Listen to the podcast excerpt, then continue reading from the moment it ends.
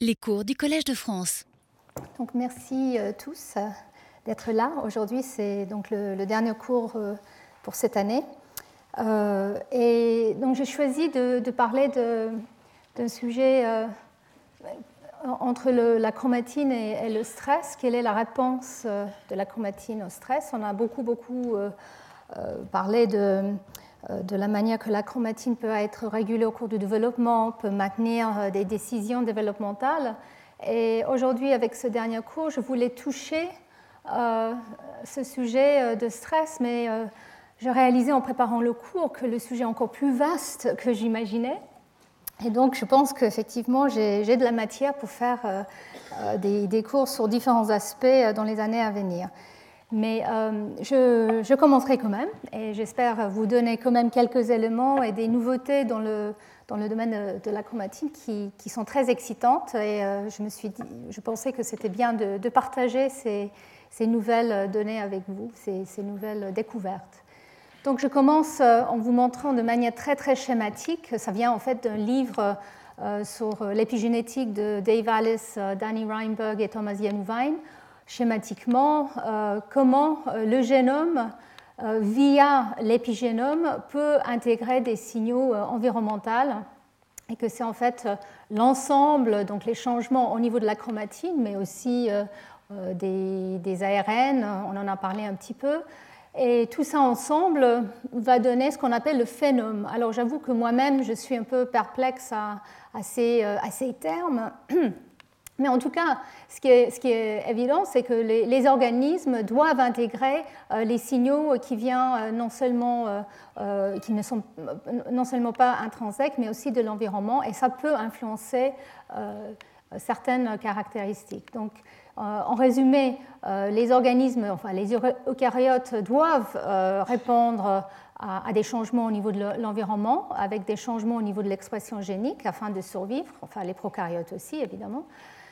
Et euh, les réponses à l'environnement peuvent inclure euh, donc la croissance euh, liée à la nutrition, le mouvement, l'apprentissage, l'homéostasie et la réponse immunitaire.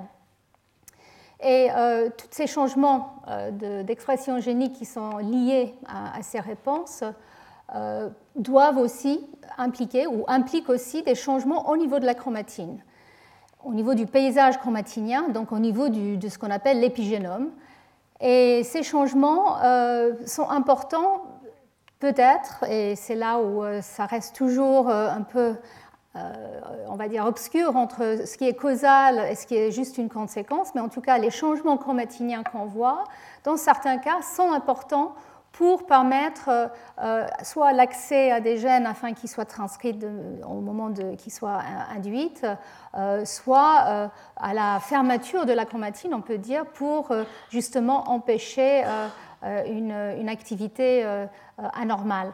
Donc en fait, la chromatine est là pour tamponner les changements quelque part, mais aussi permettre une réaction, c'est-à-dire une activation, une répression génique appropriée pour certains types de, signaux, et puis pour les signaux qui ne sont pas attendus ou qui ne sont pas forcément euh, euh, positifs, donc euh, ce qu'on peut appeler les stress, qui peuvent être soit intrinsèques, soit extrinsèques, donc qui peuvent être quelque chose, liés à des processus cellulaires, comme la réplication, ou à la production de radicaux libres ou autres, ou les stress extrinsèques, donc en fait les stress qui viennent de l'environnement, que ce soit des, euh, des, chocs thermiques, je vais vous en parler de, ça, euh, ou, ou d'autres stress qui peuvent être aussi euh, génotoxiques, comme l'irradiation.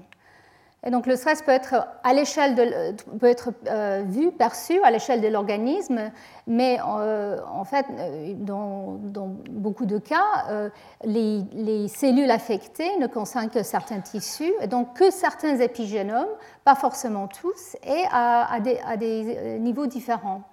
Et donc un point qui est très important, c'est que dans la plupart des organismes, il y a euh, une protection, il y a des systèmes de protection pour la ligne germinale qui doit être euh, gardée, sauvegardée parce que c'est quand même, on va dire, le disque dur de l'organisme, le génome. Et donc, il y a des systèmes de protection probablement très particuliers, très efficaces dans la ligne germinale.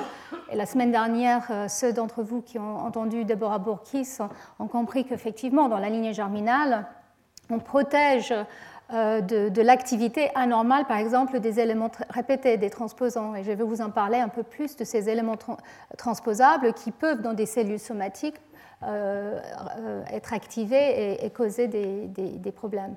Et puis aussi dans les cellules souches, où là aussi on imagine qu'effectivement il faut protéger, ces cellules qui doivent fournir donc euh, euh, des descendants euh, tout au long de, la vie.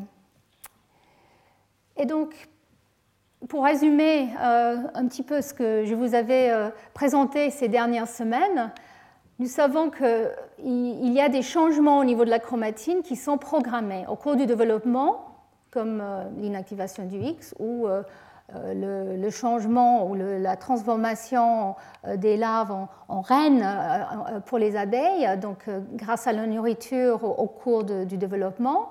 Donc il y a des changements, on va dire, développementaux programmés qui peuvent être influencés par l'environnement.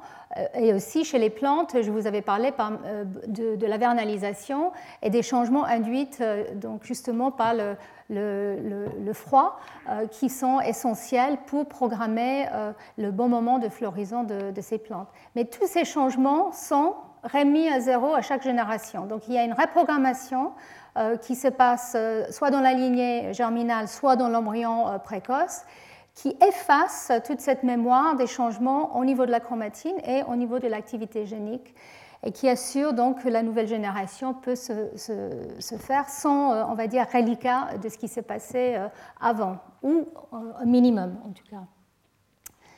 Mais euh, vous pouvez imaginer qu'effectivement, les, les, changements liés à, à des, des, événements inattendus, que ce soit au niveau de la nutrition qui peut être non équilibrée, ou l'exposition à des toxines ou à des polluants, ou d'autres types de, stress peuvent donc induire des changements, euh, en tout cas euh, somatiques. Et une des questions, c'est à quel point ces changements sont héritables aussi à travers les générations. Et euh, donc, vers la fin de mon cours, je vais vous parler un peu de, cette transmission à travers les générations. Mais je vais commencer en vous parlant de la manière qu'un organisme gère ce type de, stress ou différents types de stress à l'échelle de, sa vie et, au niveau des cellules et au niveau de la chromatine et l'intégrité euh, de l'expression génique qui a été mis en place. Comment on garde une identité cellulaire euh, face à certains euh, changements inattendus. Et, donc là, c'est un, schéma très, très simple pour vous montrer que on pense que la chromatine est quand même absolument essentielle pour gérer euh, les réponses euh, des cellules au, stress euh, divers et variés. Et donc, en fait, la chromatine joue un rôle dans, l'efficacité et, l'ampleur des réponses au, stress. et donc ici, je vous montre de manière très schématique une cellule. Donc ça, c'est le cytoplasme, le noyau ici, l'ADN associé à la chromatine dans le noyau. Et euh, un des exemples que je vais vous présenter euh, pour commencer euh, simplement, c'est le choc thermique où effectivement c'est un stress qui peut arriver à, tout organisme ou un changement de température qui peut avoir des effets très néfastes. Et donc il y a un système, on va dire, de survie ou de réparation qui a été mis en place par différents organismes pour gérer ce type de, choc. Et donc, en fait, le choc est, est euh, senti par des facteurs euh, qui sont, dans le cas du choc thermique, un facteur de transcription qui s'appelle heat shock euh, factor 1. et ces, protéines peuvent relayer l'information au noyau pour aller induire l'expression des gènes. Donc, comme je vous avais parlé des gènes OX pour le développement, ici il s'agit de quelque chose qui est induit par, euh, un, choc thermique, mais c'est le même principe. C'est des facteurs de transcription qui vont aller chercher certaines cibles très spécifiquement. Et dans ce cas-là, en fait, il s'agit des, cibles, des, des, gènes qui sont essentiels pour gérer euh, ce type de, de stress. Et donc, en fait, ils codent pour des protéines qui peuvent être appelées des protéines de stress même. Donc euh, ces, gènes sont activés et ils ont, euh, les protéines qu'ils produisent ont le rôle de gérer euh, tout ce qui peut mal se passer dans ces conditions. Et par exemple, une des choses qui se passe mal avec ce type de, choc thermique, c'est que les, protéines en général peuvent, au moment de leur formation, se plier de manière inappropriée. Donc en fait, il faut gérer ce type de, de remaniement, on va dire, des protéines et il faut aussi évaluer à quel point euh, c'est quelque chose qui est réparable. Et donc, en fait, certaines des protéines sont là aussi pour euh, justement éliminer, euh, dégrader, induire la dégradation des protéines qui sont vraiment pas suffisamment en forme, on va dire. Donc en fait, cette activité protéique est absolument essentielle pour la réponse de la cellule au stress. Et l'autre chose euh, qui est importante, c'est que euh, les cellules euh, entre elles peuvent communiquer aussi. Et donc, en fait, c'est ces protéines de stress qui peuvent justement émettre des signaux qui vont, on va dire, répartir l'information du stress et, du déclenchement de ce processus.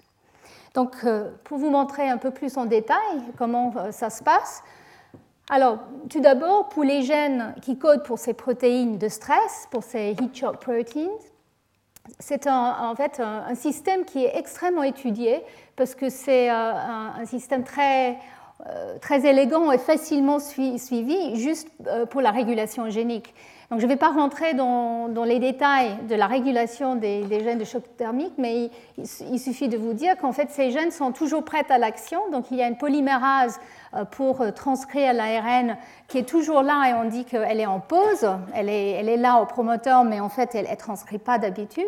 Mais euh, au moment du, choc thermique, le recrutement de, des protéines comme heat shock factor 1, les, facteurs de transcription qui sont déclenchés via les signaux qui viennent de l'extérieur, en fait ces protéines vont permettre le démarrage de l'expression, mais à un très très haut niveau. Ici, je vous montre en fait euh, les chromosomes polytènes de la drosophile. Je vous ai déjà montré ça dans d'autres situations. Ici, c'est pour vous montrer qu'effectivement, les gènes de choc thermique, euh, quand ils sont activés avec euh, la, température, on voit une énorme décondensation de la chromatine et une activation transcriptionnelle très importante qui est associée avec l'incorporation des variants euh, d'histone comme l'histone H3.3 que je vous avais euh, déjà présenté qui est associé à une activité euh, transcriptionnelle. Donc il y a une décondensation de ces régions du génome, essentielle pour que ces gènes puissent être correctement activés et produire une très, très grande quantité d'ARN et de protéines ensuite mais le reste du génome en fait est éteint. Justement, il ne faut pas euh, permettre, euh, euh, on va dire, une expression trop importante des gènes dans des conditions pas idéales. Et donc, en fait, on voit qu'ailleurs, on ne voit plus d'activité transcriptionnelle en rouge ici. Vous voyez qu'ailleurs, on ne voit pas d'autres lignées. Donc, en fait, l'idée, c'est qu'effectivement, avec une euh, le, choc thermique permet d'activer certains gènes très spécifiquement et d'éteindre le reste du, génome. Alors, ce n'est pas tout à fait vrai. Il y a d'autres régions du génome qui sont aussi activées. Je vais venir sur, ce point euh, dans un instant. Euh, mais ici, je voulais vous montrer dans un autre système Maintenant, c'est euh, les, euh, les, chromosomes euh, brush, je ne sais pas comment dire ça des ovocytes qui ont été sous un choc thermique juste pour 15 minutes. Donc, je vous avais déjà montré un peu ces, chromosomes avec, vous voyez, une activité transcriptionnelle énorme, vous voyez ces grandes loupes actives. Et donc, au départ, il y a cette activité transcriptionnelle, mais après juste 15 minutes de choc thermique, donc à 35, à 35 degrés, on voit une condensation, donc c'est vu ici. Et ensuite, euh, ce qui a été fait, c'est cultiver euh, ces ovocytes pour différents temps pour voir à quel moment, en fait, on récupère, euh, ça revient en normal. Parce que, évidemment, le tout, c'est de gérer, on va dire, la détresse temporaire pour ensuite remettre les choses en place correctement. Et en fait, dans ce cas-là, au bout de 70 heures, on voit, on revient à l'état du départ. Donc, comme je l'ai dit, il y a euh, certaines régions quand même du génome qui, sont aussi activées, euh, comme les, gènes de heat shock euh, eux-mêmes.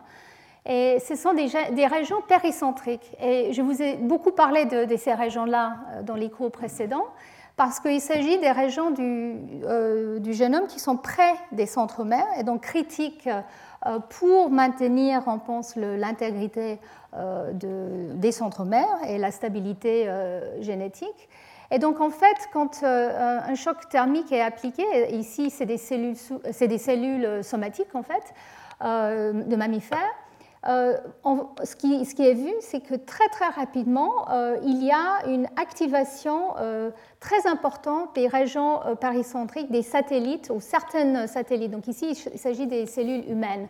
Et donc il y a une, activité transcriptionnelle associée à des marques de la chromatine d'activité, comme l'acétylation des histones, comme vous voyez ici, l'association avec ce fameux facteur, heat shock factor 1, comme vous voyez ici, donc on voit qu'on va d'un état où on ne voit pas du tout euh, ces, points, et tout d'un coup on voit ces bodies euh, qui, se forment de manière euh, très très intense.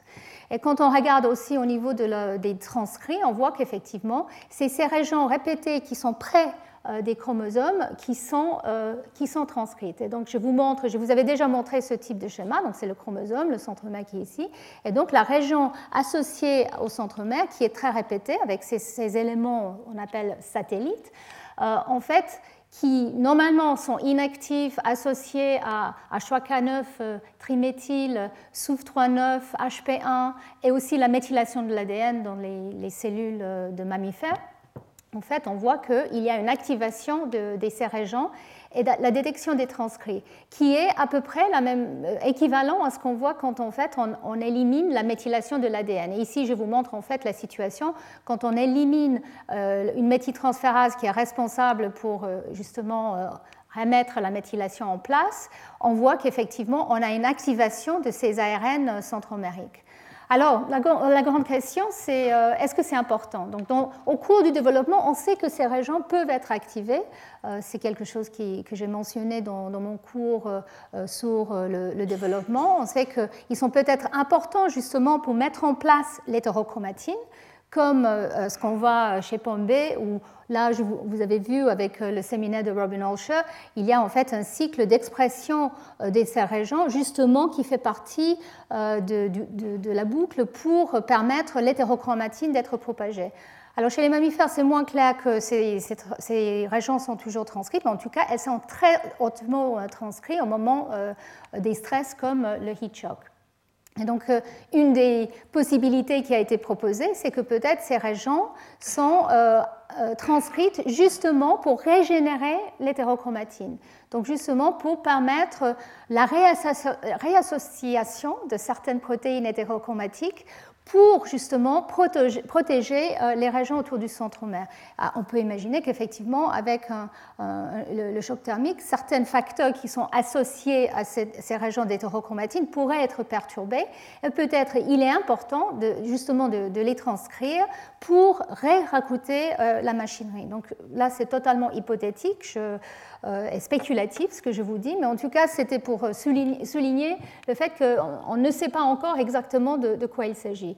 Mais euh, en tout cas, ça semble être une situation qu'on retrouve aussi dans d'autres cas, on va dire, d'instabilité épigénétique. Donc, comme ici, comme je vous montre, quand on élimine la méthylation de l'ADN, on voit aussi une expression des régions et aussi quand on, a une exposition à certains polluants comme euh, les, métaux ou à des, produits chimiques ou à l'irradiation, euh, l'illumination avec euh, la lumière UV ou à des, chocs oxydatifs ou hyperosmotiques. Donc en fait, on pense qu'effectivement, c'est un, signal de, détresse, mais qui pourrait jouer un rôle important que, que les chercheurs essaient toujours à, de, décortiquer.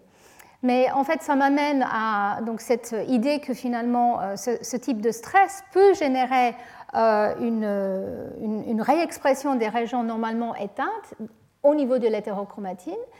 Euh, et il y a d'autres situations où nous savons qu'effectivement l'hétérochromatine peut être perturbée. Donc, comme je l'ai dit tout à l'heure, quand on enlève la méthylation de l'ADN, donc dans des patients qui ont une maladie très sévère où il y a une instabilité des centromères et une immunodéficience et, d'autres euh, et une, comment dire ça, une, tendance euh, d'avoir des, cancers, ça c'est dû à une, mutation dans une méthyltransférase de, l'ADN et on voit justement ce type de, phénotype dont, je vous avais parlé avec euh, l'expression des régions, une instabilité centromérique qui va avec. Aussi, quand on élimine SOUF3-9, qui est cette méthyltransférase pour H3K9 triméthyle, ou la méthyltransférase de l'ADN qui est pour le, maintien de cette, cette marque, Là aussi, on voit une instabilité euh, génomique qui est certainement euh, due à cet euh, impact aussi sur, sur les centres mères. Et nous savons aussi que dans le cancer, il y a une hypométhylation, il y a aussi des régions hyperméthylées dans le cancer, mais globalement une hypométhylation qu'on trouve dans le cancer et qui, est, qui peut toucher jusqu'à la moitié du génome, par exemple dans le, cancer du côlon. Euh, et puis d'autres changements aussi au niveau de, la chromatine. Et donc, euh, euh, ce que, le message ici, c'est que peut-être l'hétérochromatine pose un défi particulier pour la stabilité génomique et une incapacité de remettre en place les domaines de hétérochromatine constitutifs qui sont la plupart du temps associés au centromère peut avoir un impact extrêmement important euh, sur euh, euh, la, ségrégation des chromosomes, la division cellulaire et donc le maintien de, l'intégrité génétique. Mais on sait aussi qu'effectivement, d'autres régions du génome qui sont hétérochromatiques, comme les éléments transposables, peuvent aussi être touchées si l'hétérochromatine est affectée de manière globale. Et euh, je voulais revenir un peu sur les, premières euh, euh, diapos que je vous avais montrées lors du, premier cours, où je vous avais parlé beaucoup de cette distinction entre chromatine, hétérochromatine, grâce aux observations de Heitz et puis plus tard des, des, décennies et des décennies d'études. Et en fait, les médecins ont réalisé très, très tôt ou les pathologistes qu'en fait euh, l'étude de l'organisation de la chromatine dans, des noyaux peut donner une idée euh, de, l'agressivité ou l'état euh, des tumeurs. Donc pour le cancer, on voit clairement une très grande perturbation de, de l'uchromatine et l'hétérochromatine Ici, je vous montre, ça c'est une image qui m'a été passée par Caroline Larabal, qui a fait une étude extrêmement précise des proportions de qu'on voit dans différents types cellulaires. Et ici, il, s'agit des voies hématopoétiques. Donc ici, c'est une cellule normale, une cellule B, où on voit à peu près 50% du noyau associé à ces régions euh, denses, donc hétérochromatiques. Mais dans les cancers, dans les lymphomes ou dans les leucémies, euh, on voit qu'effectivement cette proportion euh, baisse dramatiquement. Euh, on a que 22% du, génome semble être organisé en, hétérochromatine dans, ces cellules. Donc, est-ce que c'est important ou pas? Nous pensons qu'en tout cas, c'est symptomatique, effectivement, des, défauts globaux qu'ils peuvent avoir dans, dans, le cancer au niveau de l'organisation de la chromatine. Et plus récemment, et pour revenir sur cette idée de, des stress qui peuvent induire l'expression des régions satellites, euh, il y a eu euh, deux papiers qui, ont, euh, qui ont, ont, présenté des données en montrant qu'effectivement, dans certains types de cancers, en, particulier les, cancers pancréatiques, qui, qui, comme vous le savez peut-être, sont malheureusement quasiment intraitables, euh, il y a une augmentation de l'expression de, ces régions péricentriques satellites euh, très importante. Et donc ici, je vous montre une, hybridation in situ, qui détecte l'ARN qui est dérivé de ces régions péricentriques satellites, hein, les, les, satellites que je vous ai montré tout à l'heure avec le choc thermique. Et ici, vous voyez dans la partie tumorale euh, une expression euh, très très importante de ces régions, alors que dans le tissu normal à côté, on ne voit vraiment euh, très peu d'expression. Et donc, en fait, ils ont regardé différents types de cancers et des tissus normaux aussi. Et ces chercheurs ont remarqué qu'effectivement, il y a une augmentation qui peut être jusqu'à 40 fois plus dans les cancers de, l'expression de, de, ces régions. Et donc cette dérépression des séquences euh, satellites en fait corrèle avec une dérépression d'autres euh, types euh, de séquences répétées. Ils ont regardé différents types de, séquences répétées. Ils ont vu que les éléments L1, les lines, les rétrotransposants, dont on a parlé la semaine dernière un peu, et qui sont donc une grande partie de notre génome contient ces éléments répétés. Certains de ces éléments répétés sont encore actifs, peuvent encore, on va dire, bouger, rétrotransposer.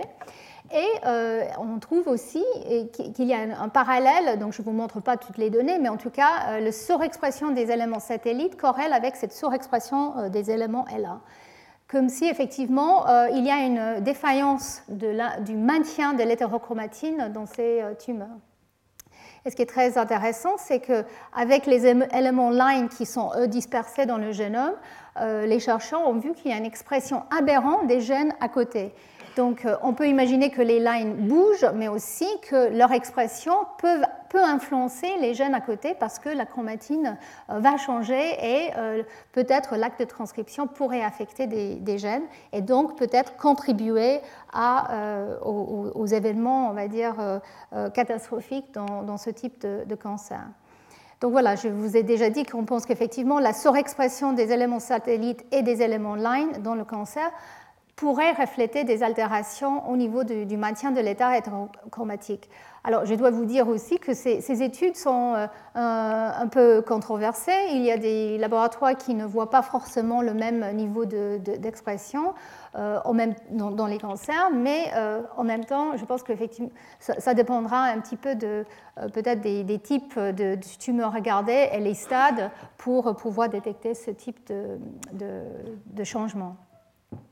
Euh, donc voilà, c'est pour vous dire que ce type d'élément peut être activé dans des conditions de stress et aussi euh, dans des conditions euh, de pathologie comme le, cancer. Alors je voulais passer un peu plus de temps sur les lines parce que justement c'est devenu un sujet qui est très, très, très à la mode ou très intéressant. Euh, parce que ce sont des éléments, comme Déborah vous avez euh, décrit ça euh, la semaine dernière, ce sont des éléments qui, dans la plupart des cas, font partie de ce qu'on appelle les éléments, l'ADN poubelle de notre génome. Donc notre génome contient environ 50% d'éléments répétés, pas que des lines, mais d'autres types d'éléments répétés, comme les IAP, dont on en a parlé aussi. et les lines en particulier, c'est à peu près 17% du génome humain. Donc c'est des éléments qui font euh, qui mesure 6 kilobars. Et chez l'humain, il y a entre 80 et 100 de ces éléments qui euh, peuvent euh, être actifs, c'est-à-dire qui, restent intacts, qui codent pour leurs protéines et qui peuvent donc rétrotransposer et donc pourraient éventuellement bouger. Et ils peuvent donc euh, agir comme des mutagènes dans des situations où ils sont euh, réexprimés. Euh, évidemment, dans la plupart des, cellules de, notre corps, et en particulier dans la lignée germinale, ils sont éteints de manière très efficace par des processus épigénétiques. Mais s'ils sont réactivés, ils pourraient avoir un impact par leur insertion ailleurs et aussi juste par leur expression et leur influence sur les gènes à côté. Donc en fait, je voulais juste vous montrer que euh, le laboratoire de Thomas Yenuvine récemment a étudié le contrôle de ces éléments. Alors même si euh, on imagine que puisqu'ils euh, sont présents à, un tel pourcentage dans notre génome, on devrait connaître quand même la manière de, de les contrôler. Il s'avère que c'est beaucoup plus complexe que ça d'étudier des éléments répétés. Ils sont partout, ils sont parfois intacts, parfois coupés, ils sont donc difficilement analysable par les outils standards, même quand on séquence euh, la chromatine. En fait, en général, quand on fait euh, un épigénome, on met à la poubelle tout ce qui est répété parce que c'est trop compliqué. Et donc le labo de Yanouvain a pris la peine d'aller regarder réellement qu'est-ce qui se passe pour ces éléments qui sont intacts, pas pour ceux qui sont tronqués, mutés, mais ceux qui sont intacts et pourraient bouger. Donc c'était un, défi important, on va dire, bioinformatique. Mais euh, ce qu'il a trouvé, c'est que ces éléments sont euh, dépendants de SUV39, donc cette fameuse histone méthyltransférase, qui est aussi important pour les régions péricentriques et puis pour d'autres régions du génome. Et donc il a fait ça en regardant des mutants SUV39 dans les cellules souches embryonnaires. Quand on délète cette euh, histone méthyltransférase dans les cellules ES, e on voit une réexpression de ces éléments line et un changement au niveau de la chromatine.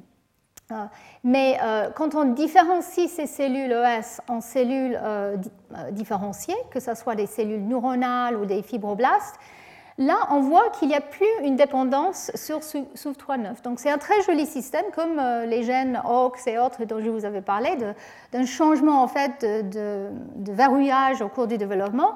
Euh, chez les mammifères, en tout cas, la méthylation de l'ADN semble prendre le relais. Et donc, euh, en absence de SUV3-9, ces éléments ne se réactivent pas, euh, c'est la méthylation qui les maintient. Donc on peut imaginer que dans des situations comme euh, le cancer, effectivement, ce qui, leur, permet de se réexprimer, c'est peut-être parce qu'ils perdent non seulement les marques chromatiniennes comme H3K9 triméthyle avec HP1, mais aussi la méthylation euh, de l'ADN. Alors ça, c'est d'autres types d'éléments, euh, les éléments ERV qui comprend aussi les IAP, donc je ne vais, pas vous en parler euh, euh, en détail, mais eux aussi, ils sont associés avec un maintien avec SUV39, mais ils ont une autre couche de maintien avec une autre histone méthyltransférase, mais je ne vais pas vous en, parler de ça. Donc voilà, comme je l'ai dit, ces éléments line sont clairement très contrôlés par la chromatine afin d'empêcher ce type d'activité aberrante. Euh, mais dans certaines situations, certains stress, euh, comme l'irradiation gamma ou le stress oxydatif et d'autres situations, vous allez voir, ces éléments peuvent se réexprimer et peut-être peuvent euh, se mobiliser.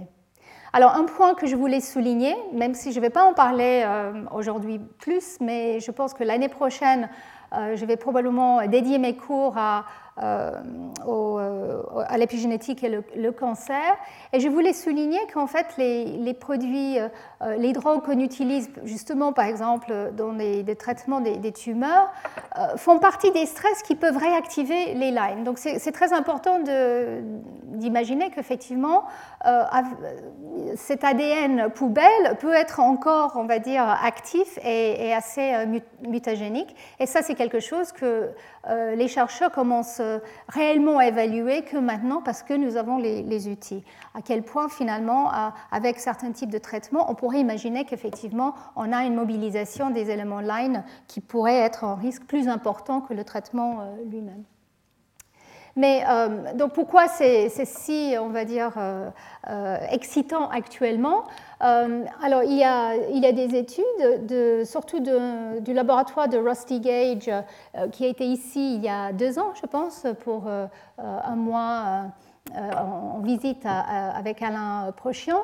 et en fait, lui, il a décrit que les lines en fait, peuvent être exprimées, en particulier dans le cerveau. Et donc, dans les cellules souches neuronales, euh, ces éléments en fait sont euh, inactifs. Euh, en particulier, il y a des facteurs qui les empêchent d'être exprimés, en plus des marques de la chromatine, certainement, mais qu'au cours de, la neurogénèse, en fait, au moment d'une transition vers les, cellules progénitrices, ils, peuvent être réactivés.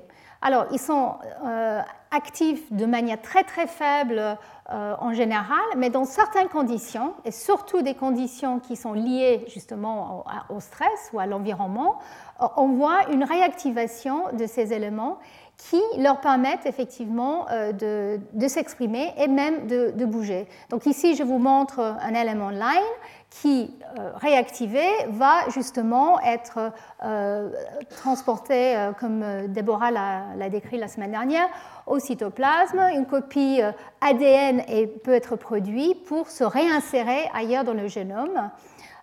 Et puis aussi, ces éléments line produisent les protéines qui vont aussi activer d'autres éléments répétés du génome, comme les ALU.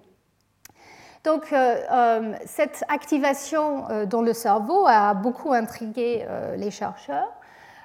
et le laboratoire de Rusty Gage, et ici je vous montre en fait, c'est une, région de, de l'hippocampe, et en fait, il a mis un marqueur fluorescent dans un élément line qui permet de voir si cet élément va s'activer et même va bouger. Et donc, il y a plusieurs papiers qui, qui, sont sortis maintenant en suivant ce type de, d'activité, on va dire. Et euh, différents types de, stress peuvent induire une activité plus importante. Peut-être le plus amusant, c'est juste le sport. Donc en fait, euh, Rusty Gage a publié il y a plusieurs années qu'avec une activité physique plus importante, on voit une augmentation significative de la rétrotransposition. pardon, de l'activité des lines, pas forcément de la rétrotransposition. Et donc, effectivement, si on réactive ces lines, ils peuvent influencer les gènes qui sont à côté d'eux, ou même dans certains cas, s'ils sont à l'intérieur d'un gène, ça peut arriver euh, qu'ils peuvent influencer l'expression du gène lui-même.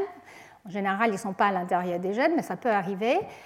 Ou ils peuvent rétrotransposer et aller générer euh, des, nouvelles insertions. Et, donc la conclusion de Rusty Gage, en fait, c'était que avec ces événements de rétrotransposition, euh, qui peuvent arriver dans le cerveau, mais finalement qui peuvent aussi se trouver à d'autres moments du développement, Peut-être pas justement dans la ligne germinale où tout est vraiment éteint pour garder euh, l'intégrité du génome pour les générations euh, à suivre, mais dans les cellules somatiques où peut-être euh, où les choses sont, on va dire, moins dangereuses ou qui doivent être moins pérennes, là, on peut avoir une rétrotransposition. Alors, il y a des, publications qui suggèrent que très tôt au cours du développement, même au stade blastocyste, on peut avoir une activité euh, des éléments L1 au cours de l'embryogenèse et, comme je l'ai dit, euh, dans le cerveau.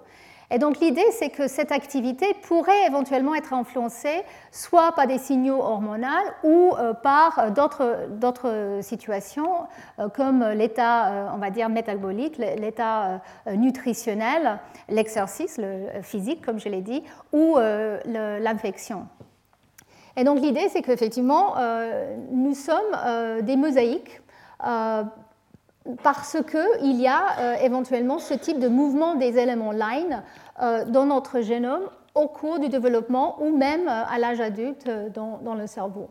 Et donc le point que je voulais quand même souligner ici, c'est que donc, le stress ou le, lien avec l'environnement peut induire un changement au niveau de, de l'hétérochromatine permettant justement d'activer ces éléments qui peut ensuite permettre une, une, variation génétique à, se produire. Donc l'individu devient un mosaïque euh, peut-être de cellules avec des nouveaux euh, lines qui sont insérés. Je dois dire quand même que c'est quelque chose qui est relativement rare. Hein. On n'est pas complètement euh, bourré de, ces éléments qui sautent partout, sinon ça sera catastrophique. Et d'ailleurs, dans des situations comme le cancer, c'est exactement, on pense, ce qui se passe. Mais en tout cas, ça pourrait euh, participer peut-être à notre diversité. Ça, c'est l'hypothèse de Rusty Gage. Je ne suis pas sûre que euh, les insertions un peu aléatoires pourraient vraiment euh, être utiles.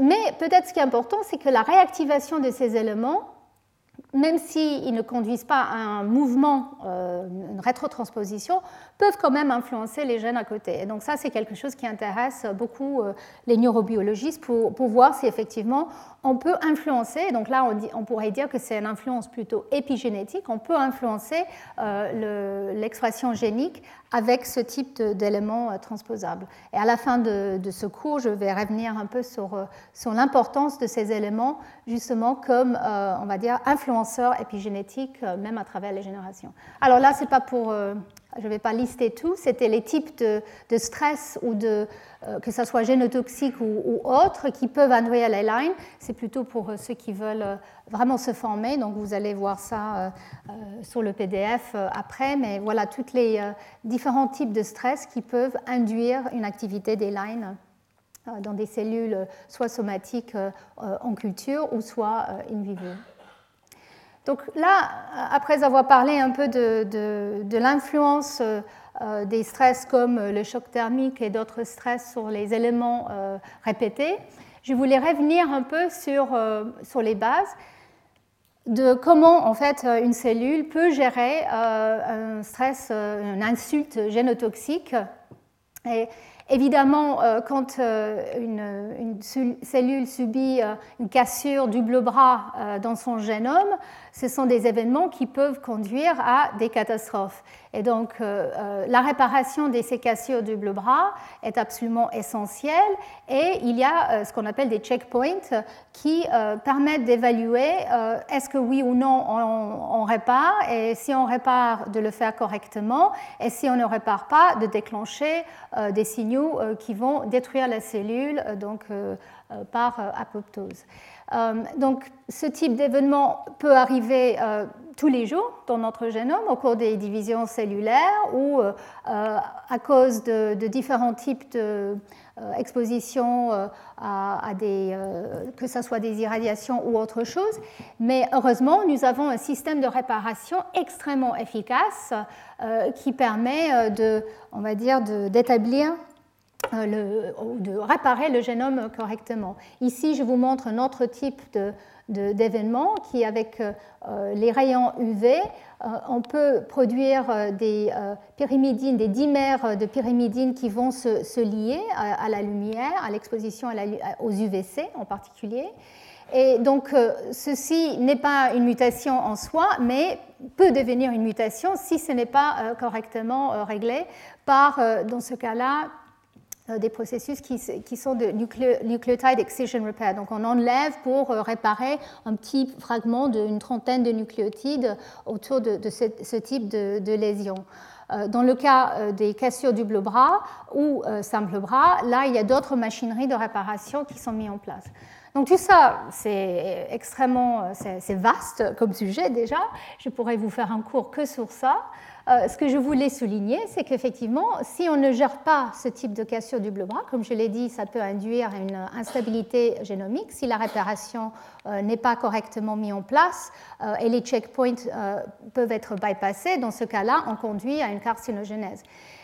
et donc, il y a différents types d'agents qui peuvent induire ce type de d'événements. Ça peut être endogène, comme je l'ai dit, les radicaux libres, ou une stress réplicatif au moment de la réplication. Euh, si la fourche de réplication n'arrive pas à avancer euh, correctement, on peut induire des, cassures de, ce type. Euh, ou ça peut être l'irradiation ou des, des, produits chimiques génotoxiques ou ça peut être quelque chose qui est hautement contrôlé, comme au cours de la méiose ou dans notre système immunitaire. Donc je ne vais pas rentrer, euh, comme je l'ai dit, dans les détails de comment ça se passe, mais le point que je voulais souligner, c'est que notre génome est, en forme de chromatine. Quand on va induire ce type, ou quand il y a ce type d'événement qui arrive, et la machinerie de réparation qui doit arriver pour, euh, euh, s'installer est, est bien réparée, Qu'est-ce qui se passe au niveau de la mémoire de la chromatine? Est-ce qu'il y a une mémorisation de l'état qui était présent ou est-ce qu'il y a une perte de cette mémorisation? C'est une, question qui semble tellement euh, fondamentale, mais en même temps, nous avons finalement peu de réponses à cette euh, question, mais je voulais euh, vous faire un bref résumé qui vient ici d'une revue de, Geneviève avec Anya Groth, qui montre un peu les étapes et je vais vous montrer à quel point effectivement euh, la chromatine est, on va dire, exposée à, des éventuels euh, euh, changements qui pourraient influencer la mémoire de la cellule à la suite. Donc ici, je vous montre la chromatine dans un, noyau.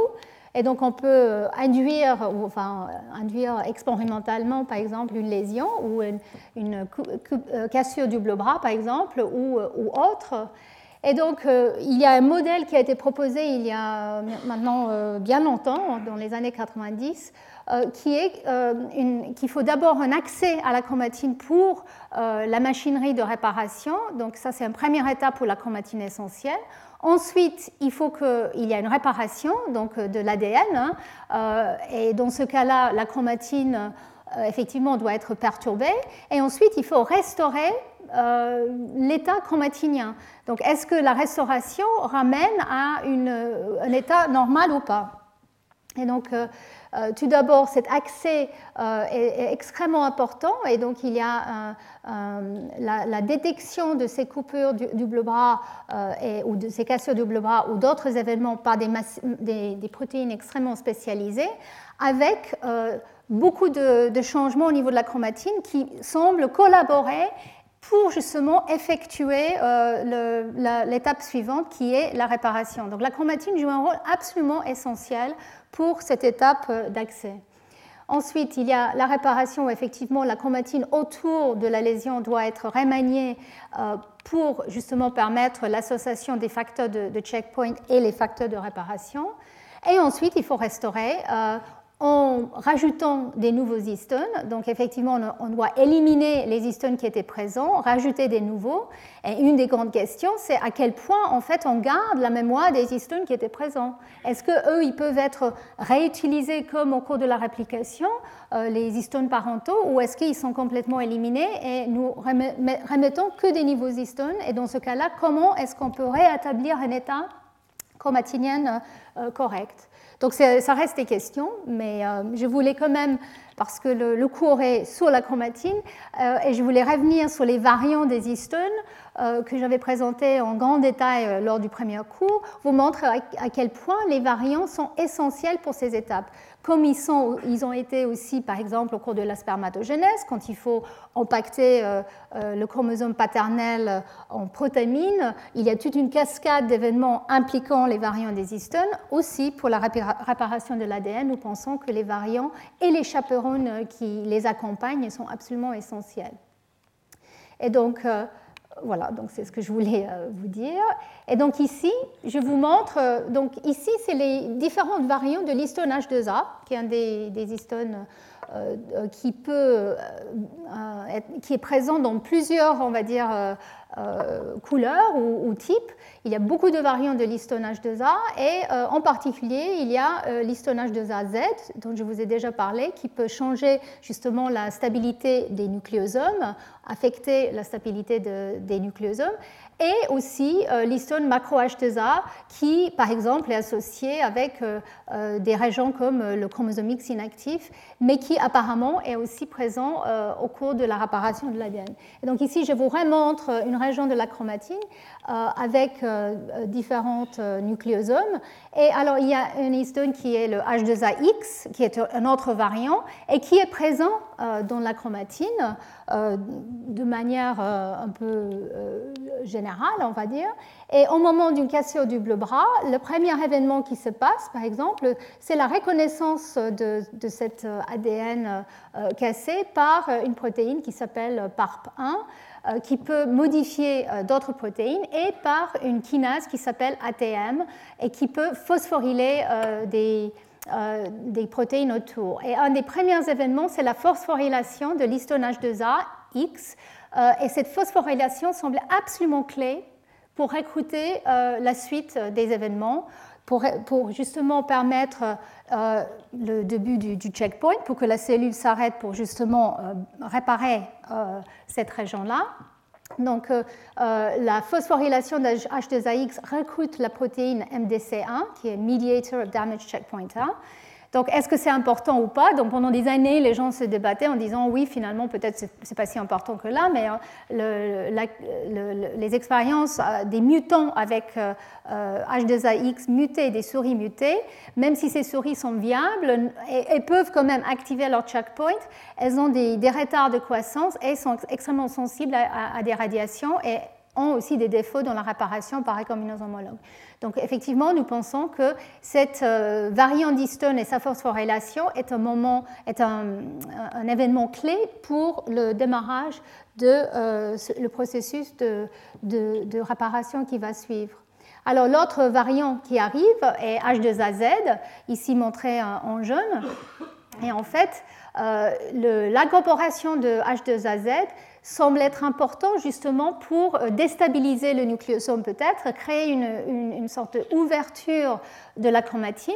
De plus, il devient acétylé, ainsi que l'histone H4.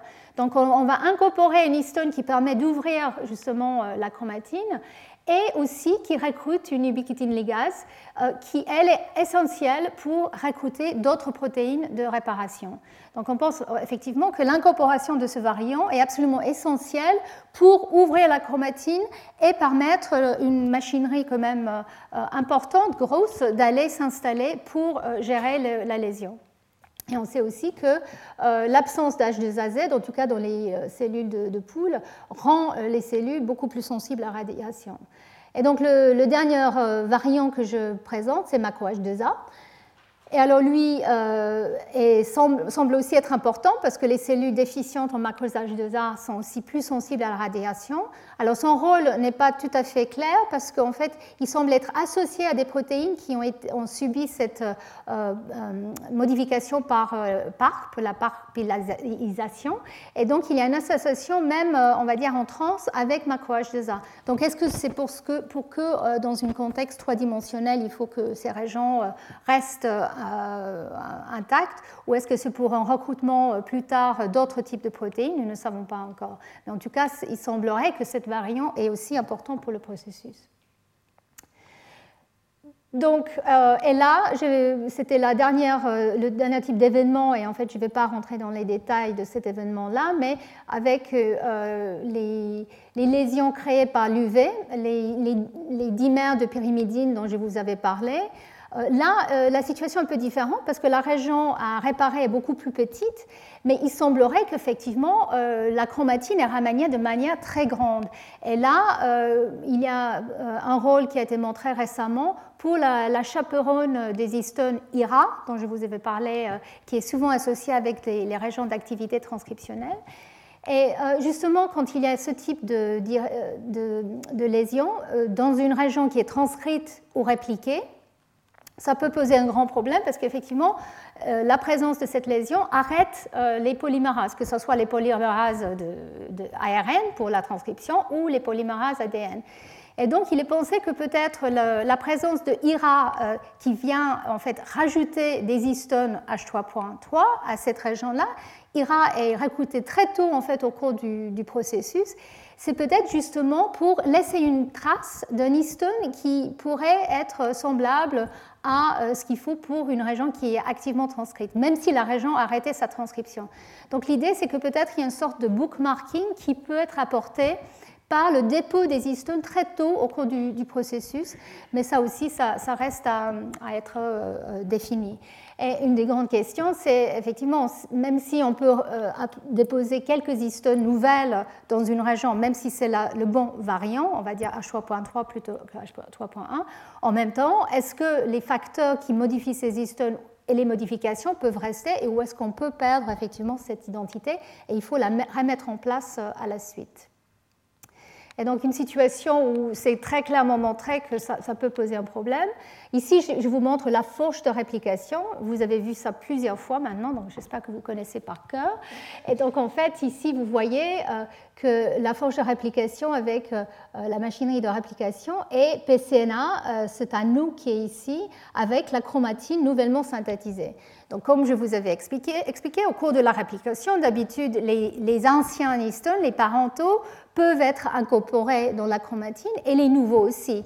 Et donc, il y a une dilution, un mélange, mais euh, la présence de certains facteurs euh, qui sont associés euh, soit avec PCNA, soit qui peuvent aller s'associer avec la source, la chromatine parentale, dans le cas de polycom, peuvent en fait euh, remettre en place les modifications.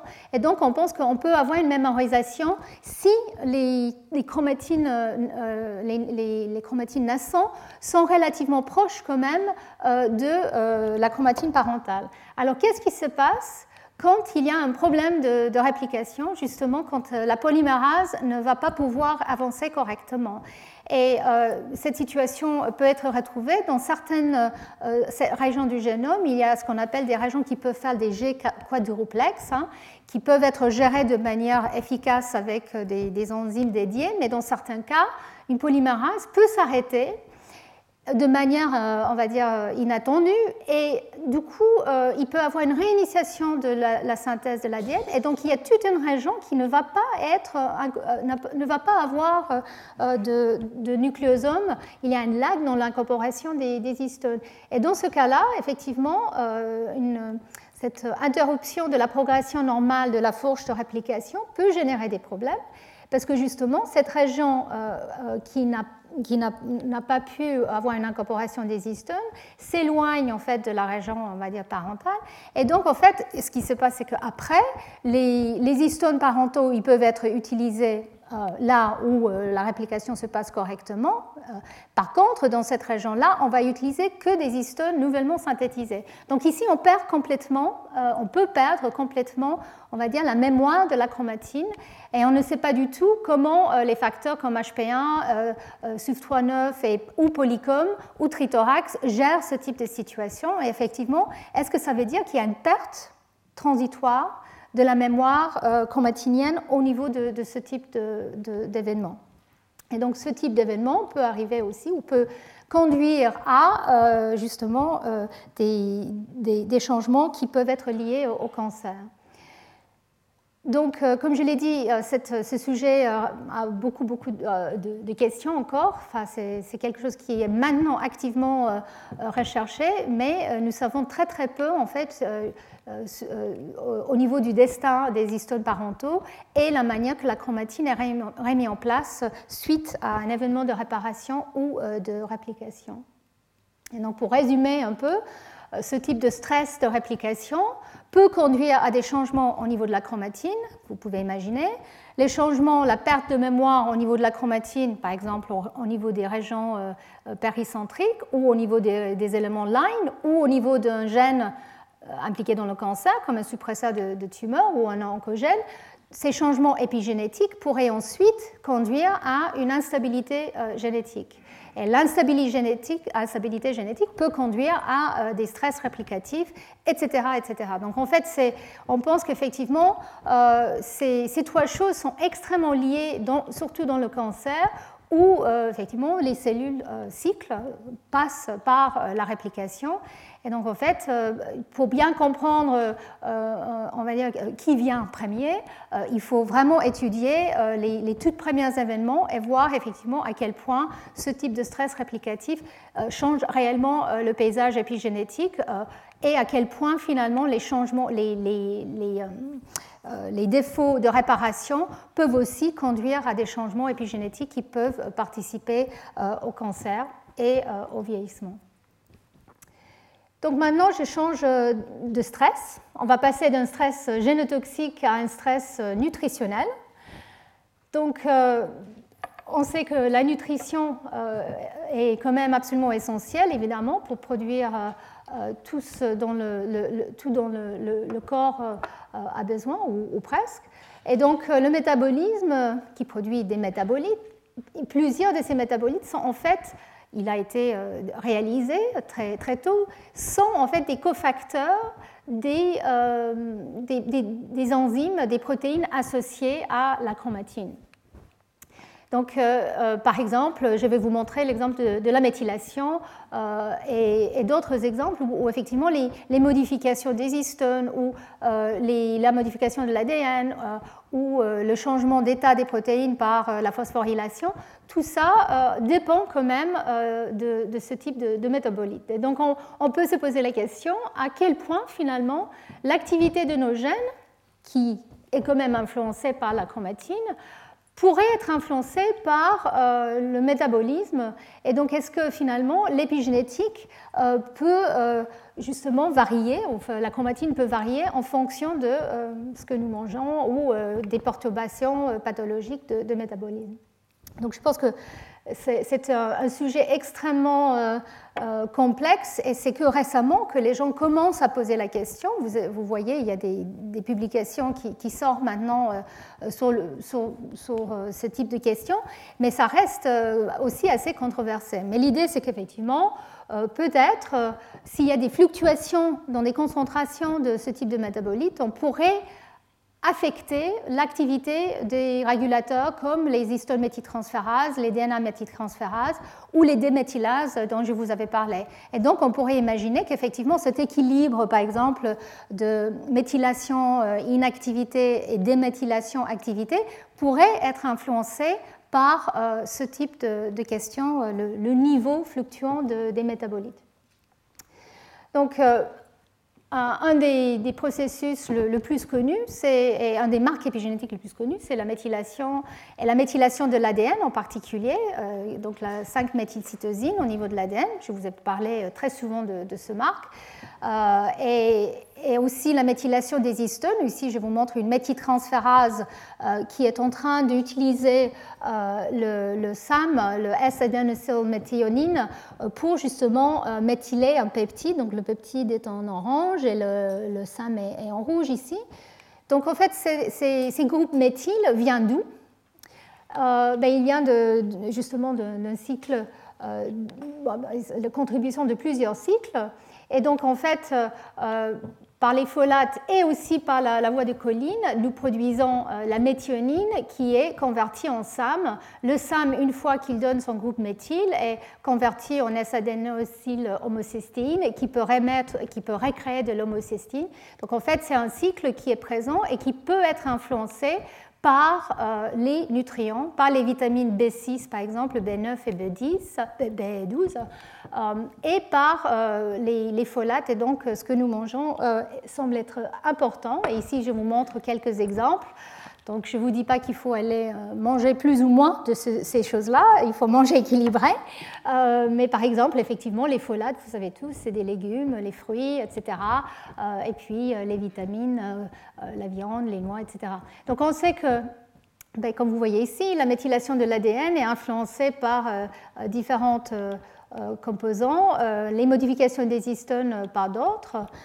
Euh, et, donc la question, c'est qu'effectivement à quel point euh, on peut euh, justement influencer notre épigénome en, mangeant d'une certaine manière ou pas. et peut-être la question le, plus, le plus d'actualité, à quel point on peut influencer le développement de l'organisme et avoir un impact à la suite sur son état de santé. Alors, je voulais juste vous montrer un exemple très récent, euh, qui vient d'une revue très récente, hein, euh, du type de, changement. Donc, dans des situations euh, de restriction calorique importante ou d'exercice important, là, on, on produit dans les mitochondries, on passe à une production de ce qu'on appelle les ketone bodies, qui sont justement, c'est la la bêta-hydroxybutyrate qui, est produit dans le, foie, dans les hépatocytes, et qui est produit que quand les niveaux de, glucose baissent, euh, euh, par exemple, pendant les périodes de, de, de, hein, de carême, enfin, voilà, quand on ne mange pas, c'est ça. Et, euh, donc, cette production de, ces ketone bodies euh, qui sont euh, produits par le, foie, ensuite euh, rentrent dans la circulation. il y a certains types de, tissus, par exemple notre cerveau et les neurones, qui sont très très avides de, ces entités parce que c'est comme ça qu'ils peuvent avoir une source de, charbon pour produire l'ATP. Comme vous, vous, le savez, je pense, je l'avais dit, nos neurones, par exemple, ont une activité métabolique énorme, donc besoin de beaucoup d'énergie. Donc ces, ces, ketone bodies sont largués et donc euh, très très euh, rapidement euh, absorbés par certains tissus comme les neurones. C'est important parce qu'effectivement, il a été montré que la restriction calorique, l'exercice qui rend un niveau élevé de ce type de ketone body, donc une augmentation par 1000 dans ces conditions, euh, et donc les, les, euh, régimes qui sont qu'on appelle kétogéniques, enfin je pense que ça veut dire qu'on ne mange pas, euh, si j'ai bien compris, mais bon, donc ces, régimes ont un effet de protection très important sur la survie des neurones. Et ça a été montré il y a dizaines d'années qu'effectivement, dans les modèles murins d'Alzheimer et de Parkinson, il y a une protection effectivement neuronale euh, euh, grâce à ce type de, production. Alors tout ça, pourquoi je vous dis tout ça? Ça, veut dire quoi par rapport à la chromatine? Mais en fait, justement, euh, la butyrate a une activité équivalente à un inhibiteur des HDAC, des désacétylases des histones. Donc en fait, euh, les ketone bodies peuvent inhiber les HDAC ou augmenter aussi euh, les niveaux de acétyl-CoA qui sont importants euh, justement pour l'acétylation des histones et d'autres protéines par exemple. Et ça a été montré qu'effectivement, euh, ils peuvent augmenter la transcription de certains gènes, euh, par exemple, qui sont importants pour la réponse aux, dommages oxydatifs, au stress oxydatif. Donc, à plusieurs niveaux, on, pense qu'effectivement, euh, ce type d'activité pourrait être lié à la chromatine et influencer la manière que l'organisme va gérer cette situation de, manque, on va dire, de glucose. Alors, donc ça, c'est des effets, on peut imaginer, euh, plutôt bénéfiques, un lien qui reste quand même à, détailler ou à, étudier de manière plus, plus, approfondie, mais ça montre à quel point, effectivement, euh, notre état de santé pourrait quand même influencer la manière que euh, nos, cellules se comportent. Alors l'autre, euh, mais l'autre côté de, cette question concerne l'impact qu'on peut avoir sur l'embryon au cours du développement.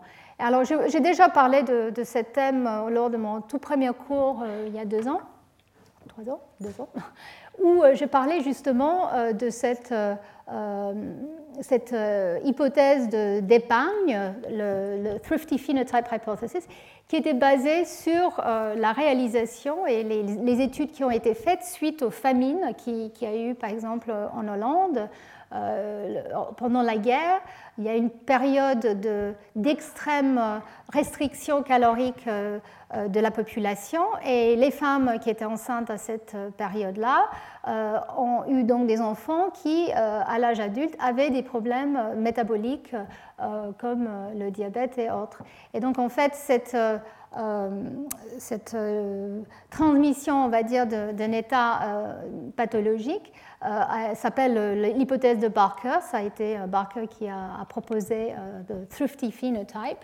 Et l'idée, c'est que, en fait, au cours du développement, effectivement, l'embryon peut être très influencé par la nutrition. Je pense que ce n'est pas une surprise, ça semble assez évident. mais là, on parle vraiment d'une détresse très, très aiguë, c'est-à-dire une restriction calorique qui était très, très importante.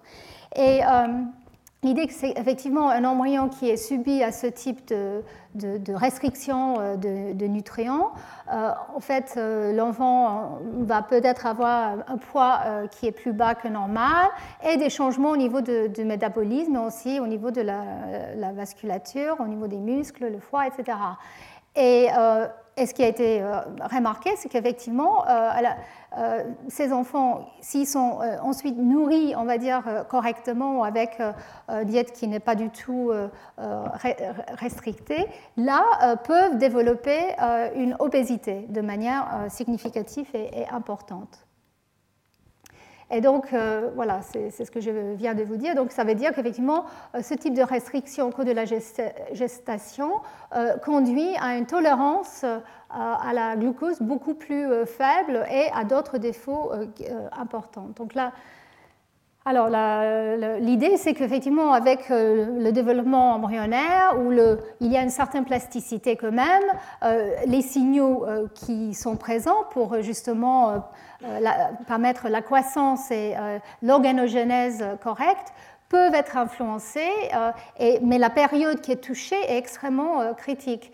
Et donc, c'est toujours difficile, surtout avec les études faites chez, chez l'homme, chez les populations, de déduire vraiment des, conclusions parce que on a ben, plusieurs facteurs qui peuvent compliquer euh, la chose. Déjà, euh, le moment euh, d'exposition, évidemment, pas toutes les femmes étaient au même stade de la grossesse à cette période-là, et aussi la, diversité de, situations aussi sociales, on, peut dire, et surtout la polymorphisme le, côté polymorphique au niveau de l'ADN qui, rend la chose très, très, difficile. Mais des études épidémiologiques, je pense, ont quand même clairement montré que dans ce type de situation, nous voyons de manière significative euh, un impact sur euh, cette génération et peut-être la génération euh, suivante. Donc, voilà, je viens de vous dire qu'effectivement, ça dépend un tout petit peu à quel stade on touche l'embryon, quel est l'impact. Donc, je ne vais pas rentrer plus dans, les détails parce que là, je commence à, ne plus avoir trop le temps, mais euh, je voulais euh, juste dire qu'effectivement, en fonction des stades qu'on touche, que ce soit in utero à différents stades du développement, mais même après la naissance, où il y a encore un, développement qui, se passe, euh, là, on peut avoir un impact différent sur l'individu lui-même et peut-être aussi sur sa lignée germinale et donc la génération qui suit. Alors, voilà. Donc, pourquoi je vous dis tout ça? C'est parce qu'en fait, il y a un très grand intérêt sur ces situations. Évidemment, les famines, on ne les voit pas plus très très souvent, mais il y a eu cette constatation qu'effectivement, euh, quand il y a un décalage entre, et j'ai oublié de le dire, quand il y a un décalage entre l'état in utero euh, d'un individu, d'un embryon, et euh, finalement la, la, capacité, la nutrition qu'il aura à la suite lors de, son enfance et à l'âge adulte, cette, euh, euh, décalage, euh, cette différence dans, le niveau de nutrition et dans les, types de nutrition peut conduire à une obésité et à d'autres changements métaboliques. Et donc en fait, l'obésité est un grand problème, surtout aux États-Unis, mais aussi dans d'autres pays du monde. Et donc il y a un très très grand intérêt pour savoir à quel point les facteurs qui conduisent à l'obésité sont génétiques, ou épigénétiques. Évidemment, ils sont liés à la nutrition, mais à quel point est-ce que euh, la nutrition de nos parents ou nos grands-parents pourrait influencer euh, notre euh, état d'obésité ou, pas? Donc ça, c'est la grande question. alors, je ne sais pas pourquoi, voilà. Donc, évidemment, nous ne pouvons pas faire des expériences avec les êtres humains, mais par contre, avec les animaux, si. Euh, et, donc, euh, il y a beaucoup d'études qui ont été faites chez les rongeurs, les souris et les rats, mais aussi d'autres organismes. Vous allez voir, finalement, la, mouche drosophile a, donné peut-être plus de réponses que, les mammifères pour comprendre à quel point euh, la nutrition ou la stress nutritionnel peut avoir un impact sur la génération qui suit et quelle est la part de la chromatine dans tout ça. Euh, alors là, c'est un message très rapide parce que, en fait, je vais vous parler des organismes modèles et la manière que ça se passe dans les organismes modèles. Mais ici, je vous prends, euh, c'est un site web euh, qui a été, qui, est, là depuis un ou deux ans, je pense, kidspot.com. Et moi et d'autres sont profondément choqués par les messages qu'on lit. Parce qu'en gros, sur la base des quelques expériences qui ont été faites, le message qui commence à être passé, c'est que, que ce soit au niveau de, des maladies comme euh, le cancer, l'obésité ou euh, même les, maladies, euh, les états psychologiques ou la dépression, que tout ça pourrait être dû à la manière que un individu a vécu in utero ou suite à sa naissance. Et tout ça, c'est de l'épigénétique, et donc on pourrait éventuellement le manipuler avec la nutrition. Et alors moi, mon message, c'est qu'il faut faire extrêmement attention. Euh, il y a euh, un article qui a été publié récemment que je trouve extrêmement bien fait. Donc, Serving Epigenetics Before Its Time, ça veut dire que on sert euh, l'épigénétique comme une solution à les éventuels problèmes de, notre monde, de population actuelle. Il ne faut pas le faire, c'est beaucoup trop tôt. Et euh, il faut vraiment faire des études correctement pour arriver à euh, déduire si oui ou non, effectivement, la nutrition peut avoir une influence sur le développement et euh, éventuellement sur l'individu qui, qui, va naître. Euh, et donc, euh, chez l'humain en particulier, ça va être très difficile. Comme je l'ai dit, il y a différents effets euh, qui sont difficiles d'extraire. et il faut beaucoup, beaucoup de temps, je pense, avant qu'on puisse déduire si oui ou non il y a des influences qu'on pourrait avoir au niveau de la nutrition. Donc pour moi, euh, c'est une question d'éthique. On ne doit pas influencer ou traiter, euh, par exemple, les femmes ou donner des conseils à, des hommes, parce que c'est aussi via les, pères que ça peut se passer, par rapport à, ces, questions.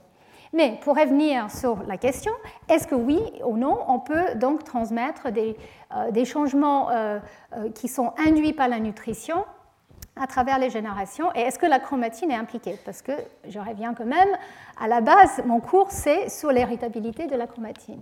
Donc ici, je vous montre euh, une question qui est importante, c'est que si euh, on va exposer euh, une femelle à, un stress, que ce soit nutritionnel ou autre, pour voir si un impact sur le, le, fœtus in utero, on peut regarder donc F1 et F2, donc la génération de, de l'embryon qui a été exposé on va l'appeler F1 et ensuite F2, c'est la génération qui suit. Alors, si c'est une femelle euh, gestante qui est exposée, effectivement, il y a la possibilité que la lignée germinale aussi de l'embryon va être exposée à euh, ce stress. Et donc, en fait, pendant, dans ces trois individus, le stress est toujours présent, on peut dire, et le signal a été euh, vécu jusqu'en F2.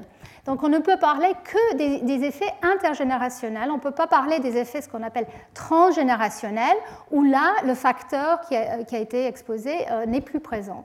Par contre, quand il s'agit d'un mâle, lui, évidemment, il n'a pas d'utérus, et donc on, expose le mâle, on peut affecter sa lignée germinale, on peut le affecter et affecter sa lignée germinale, et poser la question, est-ce qu'effectivement, le sperme produit de ce mâle, euh, qui, va produire un individu, est-ce que oui ou non, on va à une transmission euh, d'un effet? Et donc, c'est qu'à partir de F2 qu'on peut dire que l'exposition n'est plus présente. Donc, je ne sais pas si j'ai été claire, mais en tout cas, ici, on parle des changements intergénérationnels, et c'est qu'après F2 et F3 qu'on peut parler des, changements transgénérationnels.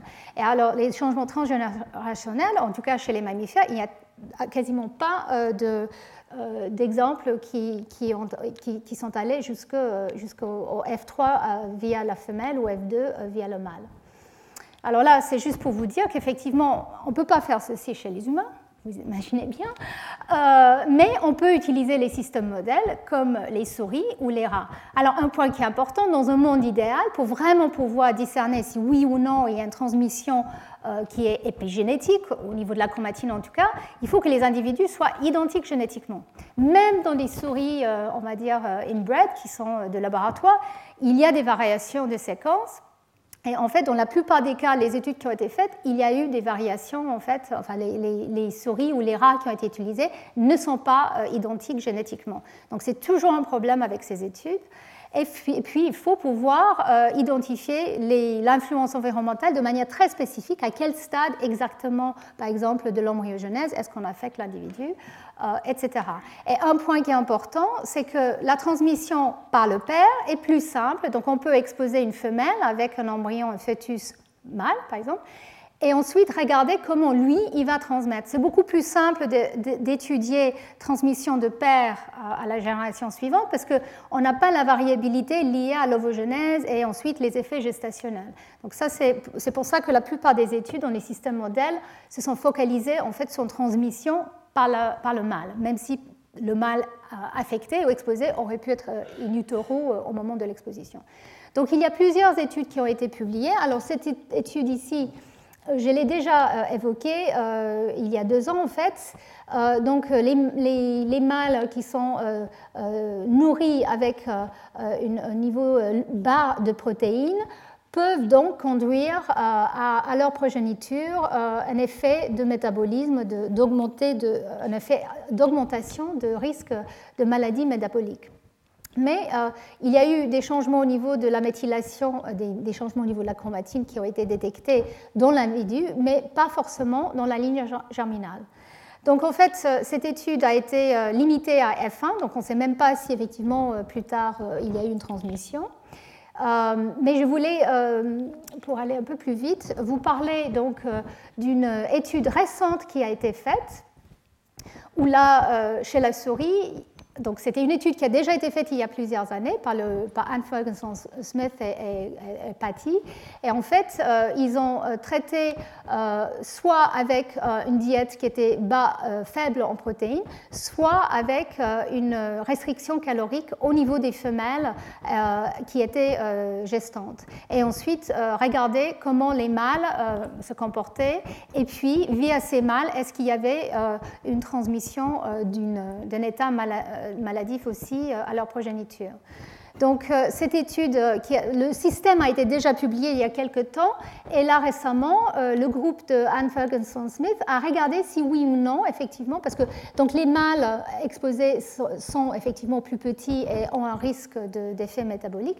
Leur progéniture a aussi un risque de maladie métabolique, et ils ont regardé est-ce que ça, ça corrèle avec la méthylation de l'ADN. En regardant le sperme. Donc ils ont pris le sperme de ces mâles qui étaient in au moment de la restriction calorique euh, et donc la restriction calorique était extrêmement bien contrôlée. C'est pour ça que je vous présente cette étude, parce qu'il y en a eu peu qui ont été aussi bien contrôlés. Donc ils ont vraiment limité le temps d'exposition euh, à un moment euh, de la gestation, qui était le moment en fait justement où la ligne germinale est en train d'être mise en place et la réacquisition de la méthylation dans, le, dans le, mâle, en tout cas, est, en train d'être remis en place.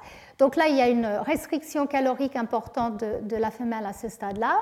Ensuite, euh, les mâles F1 issus de, ces femelles ont été analysés, donc leur sperme a été analysé pour, pour l'état de méthylation, pour voir s'il y avait un impact ou pas au niveau de la chromatine euh, du sperme, au niveau de la méthylation de l'ADN en tout cas. Et ils ont utilisé ces mâles pour euh, justement les croiser encore et regarder si oui ou non euh, il y avait euh, un impact sur la génération suivante. Et ils ont vu qu'effectivement, il y avait faible poids à la naissance et défaut métabolique en F1 et en F2.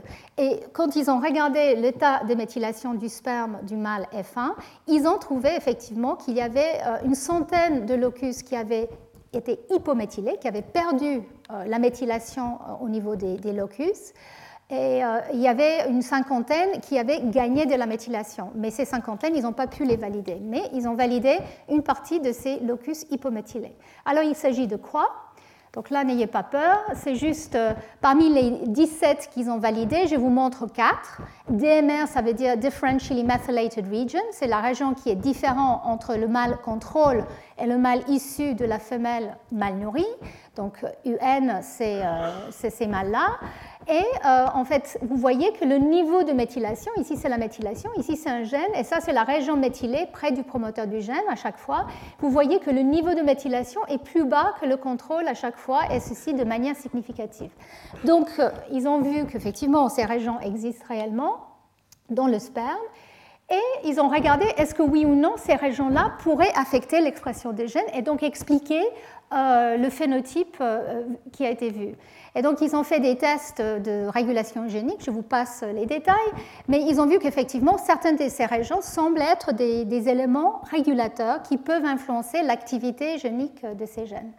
Euh, et ils ont étudié le, type de gènes impliqués et plusieurs de ces gènes sont impliqués justement dans le métabolisme et dans la tolérance au glucose. Donc c'est clairement des très bons candidats pour le phénotype qui a été, euh, qui a été vu. Euh, et ici, je vous montre, en fait, c'est les gènes où ils regardent les, les, mâles issus de la mère mal nourrie versus le contrôle en vert, donc le mâle, euh, le, mâle euh, mal nourri, on va dire. Donc, ils ont regardé l'expression de, ces gènes et ils voient que dans certains cas, ils voient une augmentation d'expression significative par rapport au, contrôle. La question, c'est que dans le, dans le F2, là où effectivement on voit encore ce phénotype, est-ce que oui ou non on voit cette hypométhylation?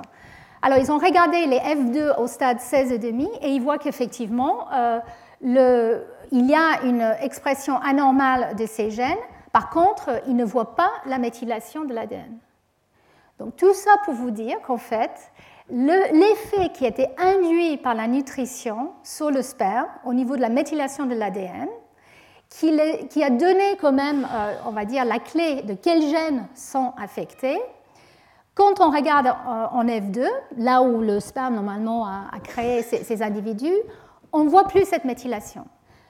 Donc ça veut dire que la méthylation elle-même n'est probablement pas le marque euh, épigénétique qui est causal de cette expression anormale ou que effectivement euh, la méthylation est importante au départ, au cours du développement précoce, et ensuite euh, et sera euh, comment dire ça, transformée en autre marque épigénétique. Alors ce que j'ai oublié de vous dire, et ce qui est important, c'est que les régions qu'ils ont trouvées justement correspondent à des régions que la semaine dernière, je vous avais dit, il y a les parties dans le génome du sperme qui est embobiné en protamine, mais il y a quelques régions qui gardent leur nucléosome. Et jusqu'à presque 43% de ces régions différentiellement méthylées, en fait, qu'ils ont trouvées, correspondent à ces régions-là. Donc peut-être c'est justement, il y a des nucléosomes dans ces régions-là, et en fait, il ne s'agit pas euh, de méthylation. Euh, réellement, la méthylation est là pour accompagner en fait les modifications par exemple des histones ou d'autres facteurs. Donc on, ne sait pas. Mais en tout cas, c'est clair que ces régions-là pourraient porter l'information épigénétique, que ce soit la méthylation de l'ADN qui ensuite est transformée en une marque chromatine, ou que ce soit des nucléosomes qui portent des modifications des histones ou des variants particuliers.